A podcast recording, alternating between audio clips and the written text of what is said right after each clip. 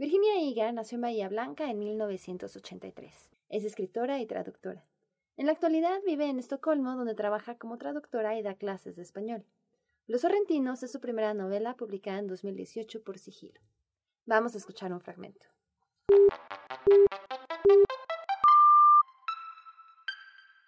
Esto es Primeras Letras, un podcast de letras libres. El Chiche Vespolini era el menor de cinco hermanos, dos varones y dos mujeres. Su verdadero nombre era argentino, pero le decían así porque de chico era tan lindo y simpático que se había convertido en el chiche de sus hermanas. Los Vespolini se habían instalado en Mar del Plata a principios del 1900 y siempre habían tenido hoteles y restaurantes. De su familia, el Chiche había heredado la Trattoria Napolitana, el primer restaurante en el mundo en servir sorrentinos. Los sorrentinos eran una pasta redonda, rellena, que había inventado Humberto, el hermano mayor del Chiche, bautizada en homenaje a la ciudad de sus padres. El sorrentino no tenía el borde de masa de los panzotti, ni el relleno de carne de los agnolotti, ni llevaba ricota como los capelletti. Era una media esfera con cuerpo, hecha con una masa secreta, suave como una nube, rellena de queso y jamón. De vez en cuando aparecía alguien en la tratoría que tenía el mal gusto de preguntar con cierto aire superado, ¿el sorrentino no es lo mismo que un raviol pero redondo? Ante esto, las mujeres de la familia ponían los ojos en blanco y los hombres se reclinaban en sus sillas y resoplaban. Para el chiche, la persona que hiciera esa pregunta, además de ser ignorante, carecía de sensibilidad. Es sabido que el raviol se come de un bocado y que en un plato entran incontables ravioles. El raviol no es una entidad definida, existe en la acumulación. Decir comí un raviol es una cosa absurda, un sinsentido. Un sorrentino, en cambio, es un ente en sí mismo. Un niño o una mujer que se alimentara como un pajarito pueden comer un solo sorrentino con total dignidad. El sorrentino se puede cortar tres o cuatro veces y el pedacito resultante sería un bocado tan decente como cualquier raviol. Cada pasta tiene su personalidad, decía el chiche, que también corregía a quienes confundían agnolotti con tortellini o tagliatelle con papardelle. En la tratoría la porción traía seis sorrentinos, ni uno más ni uno menos. Era fundamental que el sorrentino se cortara solo con el tenedor. Al que le clavara un cuchillo se lo calificaba inmediatamente de forastero. Si lo hacía alguien de la familia se lo corregía en el acto. Cuando algún sobrinito aprendía a comer con cubiertos y se le enseñaba la importancia de no cortar ninguna pasta blanda con cuchillo, la lección era aceptada como un dogma. Tampoco estaba bien visto pinchar los sorrentinos con los dientes del tenedor. Había que cortarlos con el borde y acompañar el pedacito suavemente, como con una pala muy delgada. Si el que incurría en la falta era un extraño, el chiche lo miraba como diciendo, no tiene arreglo. Si un miembro de la familia presentaba a un nuevo novio o novia en el restaurante, antes de que el recién llegado se sentara a la mesa y en lo posible antes de que entrara en el local, había que instruirlo en la etiqueta del sorrentino. La familia consideraba que los buenos modales en la mesa eran la manifestación externa de un alma noble. Los modales más elegantes eran también los más simples. El cuchillo al comer las pastas resultaba innecesario. También les disgustaba que la gente acompañara los fideos con una cuchara, porque eso quería decir que no tenían la destreza de hilar una madeja de espagueti que pudiera entrar en la boca con gracia y precisión.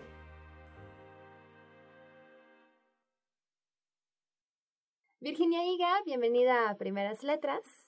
Sobre tu novela, me parece que toma varios elementos del realismo, sobre todo en este aspecto que retrata la vida y las costumbres de, una familia, pero sin esta pesadez y aburrimiento que a veces caracteriza este tipo de novelas. ¿Tú cómo describirías tu novela Los Sorrentinos?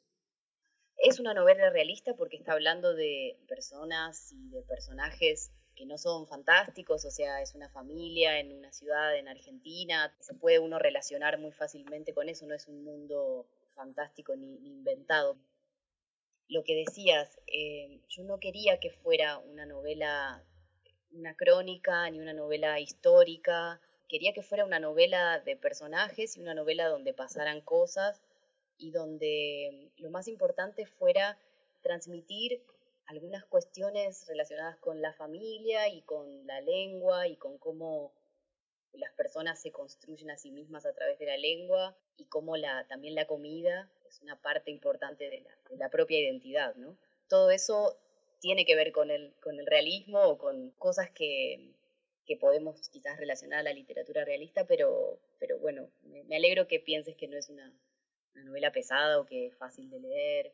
Eso para mí también era muy importante. Además tiene un elemento de humor que hace que se vuelva como muy ligera y de cierta manera uno puede sentir que conoce a los personajes.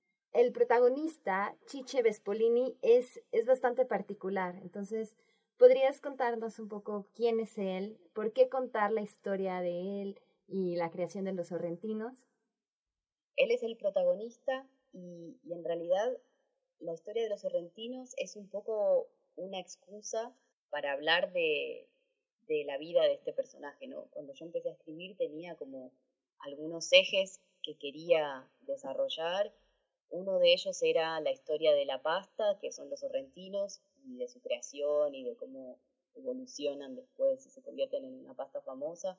Otro de los ejes era las palabras que se usaban en la familia y el otro era la vida de este personaje, ¿no? Entonces él está en el centro de la novela, todo el resto de las, de las cosas un poco giran alrededor de su vida y de, cómo él se va convirtiendo en, lo que es. ¿De dónde viene esta necesidad de contar la historia de una familia a través de su relación con la comida?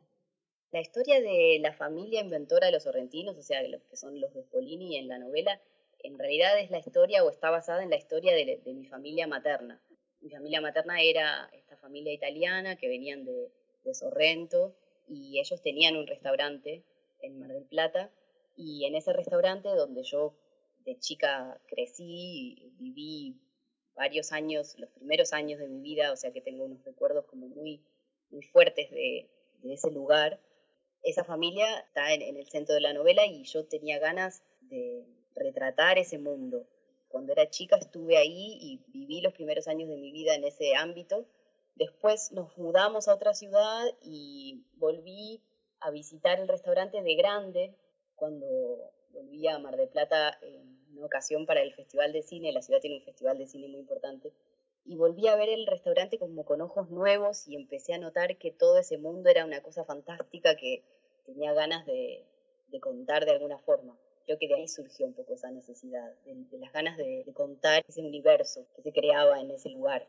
Ahora que mencionas el cine, tal parece que tu historia bien podría adaptarse al cine porque son escenas y situaciones muy bien descritas y que puedo pensar en un filme italiano, ¿no? Por ejemplo. El mundo del cine para mí fue súper importante como formación, como inspiración para el libro también cuando empecé a escribir la novela, empecé a escribir escenas. No tenía un, plan de novela entero, ni sabía cómo iba a terminar, ni tenía algunas cosas claras, pero sí, digamos, todo surgió a partir de escribir escenas en, en el restaurante y quizás esta cosa cinematográfica que ronda tiene que ver con eso. También hay muchas referencias a películas, porque el cine de alguna manera, igual que la literatura, pero el cine tiene más fuerza en generar como imaginarios, ¿no? Comunes. Cuando uno habla con alguien que vio las mismas películas o que disfruta de las mismas películas, se genera un lazo muy fuerte. Pasa con los libros también, pero en mi familia eso pasaba mucho con las películas, eran parte como del bagaje cultural. Y estas escenas que mencionas, a momentos parecería que empezó siendo un cuento sobre Chiche, por ejemplo, y que poco a poco se fue extendiendo conforme ibas agregando personajes y situaciones. ¿Pensaste en escribir una novela o fue un cuento que se fue alargando, alargando hasta que ya no pudiste soltarlo?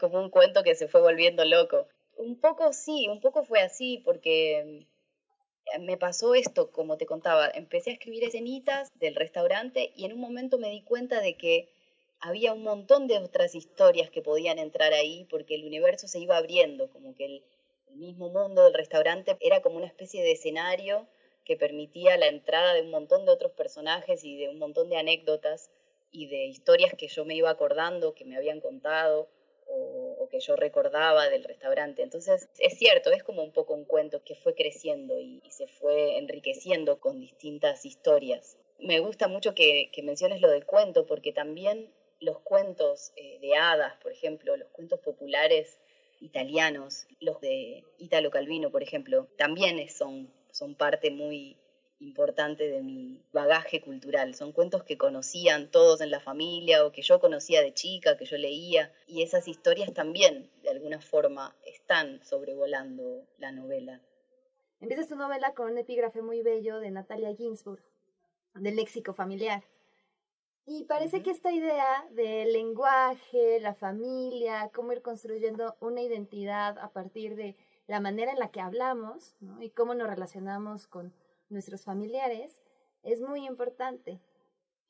Chiche tiene una peculiaridad que él no solamente es creativo en la cocina, sino que también le da por inventar palabras y al final toda su familia termina usándolas.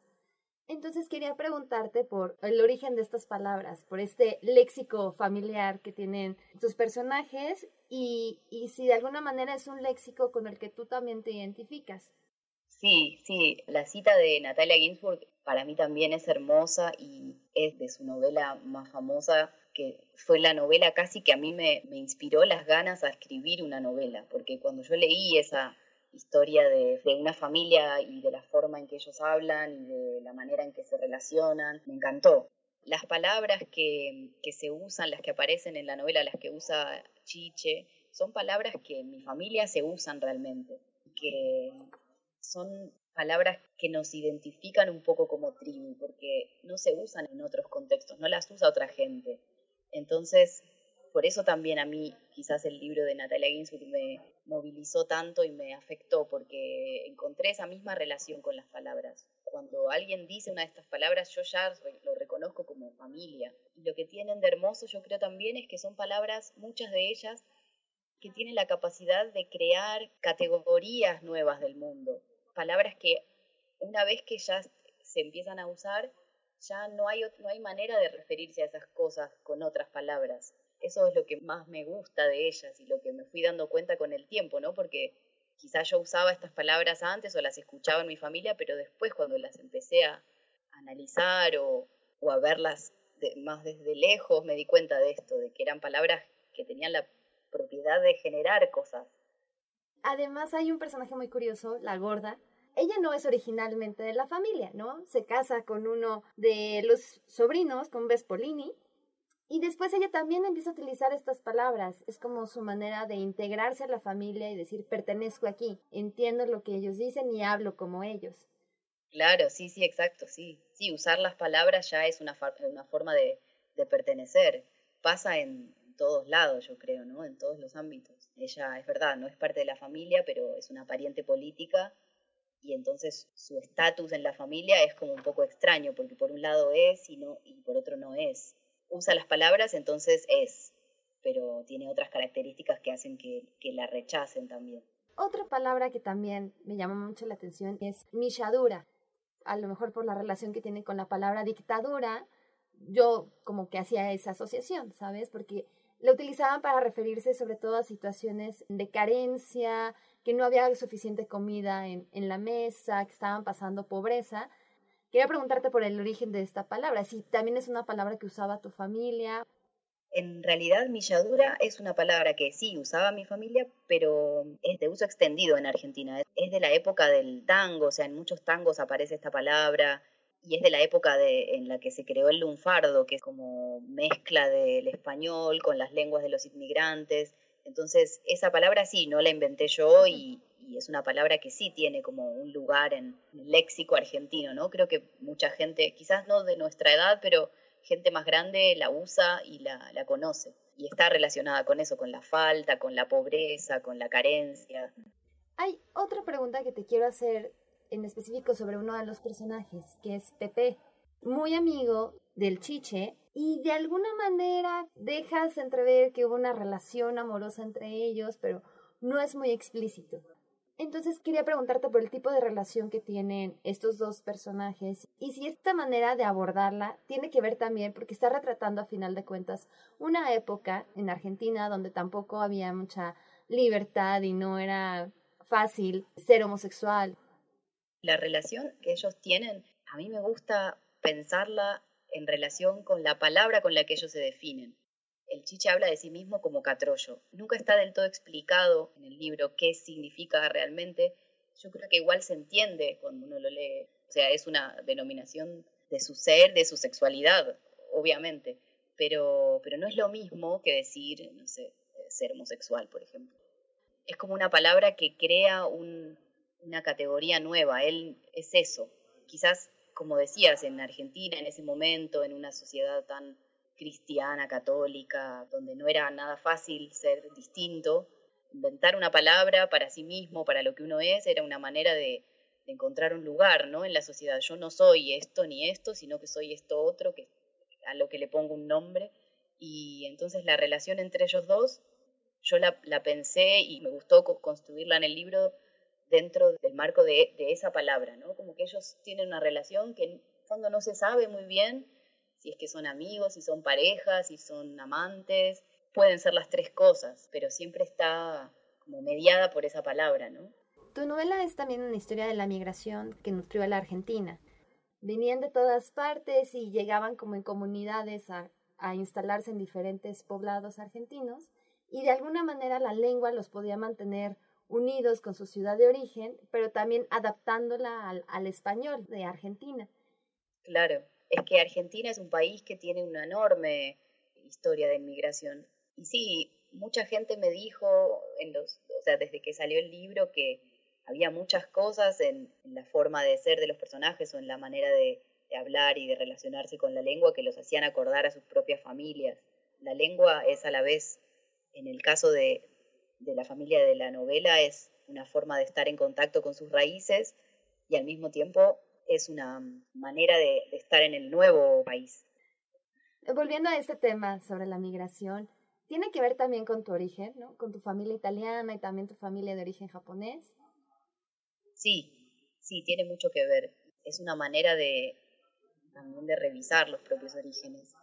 A mí hace poco me, me hicieron una devolución de la novela que me encantó, que todo lo que se narra es muy italiano, la forma de ser de los personajes, las cosas que dicen, todo eso es como muy italiano, pero que el narrador tiene algo de japonés, como que los ve a todos un poco de lejos y es muy discreto a la hora de, hablar de ellos, porque no los juzga. Entonces, yo siento que mi doble eh, herencia es, es un regalo para mí, es una cosa hermosa, y al mismo tiempo siento que como no soy del todo ni una cosa ni otra, puedo ver con un poco de distancia a las dos familias, o sea, y observarlas desde el punto de vista de, la, de la otra o de lo extranjero.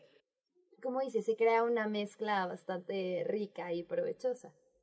La historia de nuestro país es así, ¿no? Somos todos mezclas de gente distinta que se fue uniendo y, de alguna forma, no sé, los, los sorrentinos como una especie de metáfora, o sea, la pasta es italiana y viene de Italia, pero esta pasta es argentina y, por ejemplo, no sé, hay pastas en Italia que son súper estrictas, ¿no? No pueden tener un relleno que no sea el de carne, por ejemplo, o el de verduras. En cambio, el sorrentino es como una cosa amorfa ya, puede ser cualquier relleno. Eso también me parece que es lo que pasó en nuestro país, o sea, todo se transformó y se deformó y se volvió otra cosa. Entonces, ninguna herencia es pura, todo se fue mezclando. Más allá de retratar la relación que tienen estas familias italianas, argentinas con la comida, creo que de fondo en tu novela más bien hay una reflexión sobre la pérdida, porque tanto Chiche como el resto de los personajes que orbitan a su alrededor experimentan diferentes tipos de pérdida y pérdidas muy fuertes. De hecho, hay un tono muy melancólico en la novela que contrasta con este humor con el que describe las situaciones, el carácter de los personajes. Sí, es verdad, hay muchas muertes. En un momento me lo llegué a plantear, dije, uy, pero puede haber tantas muertes en una novela tan corta, pero y también tenía dudas en cierto punto sobre el final, pensaba que quizás era muy triste, pero después me di cuenta de que en realidad, bueno, la vida es así, ¿no? Mi intención era mostrar las dos cosas, la parte feliz y la parte triste, porque son dos aspectos de la vida que están absolutamente relacionados. Entonces, poder hablar de, la muerte con humor o poder tomársela de una forma más liviana también me parece que es sano. En esta familia italiana la muerte es algo muy terrible. Y en mi familia italiana, ¿no? Se habla de la muerte como con terror y con reverencia y no se habla, a veces no se quiere hablar de eso para no traerlo, como con mucho miedo a eso. Y un poco yo quería reírme de, de esa gente, de estos personajes que tienen tanto miedo a la muerte, porque al final, bueno, se mueren y las cosas siguen. ¿Qué sigue para ti después de los sorrentinos? Sigo escribiendo, siempre, siempre escribí, pero bueno, nunca antes había tenido tantas ganas de escribir algo como cuando empecé a escribir esa novela. Pero sí, estoy escribiendo algo, pero es muy distinto a los sorrentinos. Tiene otro tono porque creo que cada libro va pidiendo su forma y su tono, ¿no? Entonces creo que tema y forma se van encontrando mutuamente. No pensaría en un, tema y después una forma que le vaya a ese tema, sino que me parece que las dos cosas tienen que surgir orgánicamente, así que ya veré con la escritura cómo sigue. Bueno, Virginia, te agradezco que nos hayas acompañado en este podcast y que también nos hayas compartido un fragmento de tu novela. Yo soy Carla Sánchez. Esto fue Primeras Letras, un podcast de la redacción de Letras Libres. Pueden suscribirse a los podcasts de Letras Libres a través de iTunes, Stitcher, SoundCloud y otras plataformas de distribución de podcast. No dejen de compartirnos sus comentarios y sus valoraciones. Tampoco dejen de visitarnos en www.letraslibres.com. Gracias por escucharnos.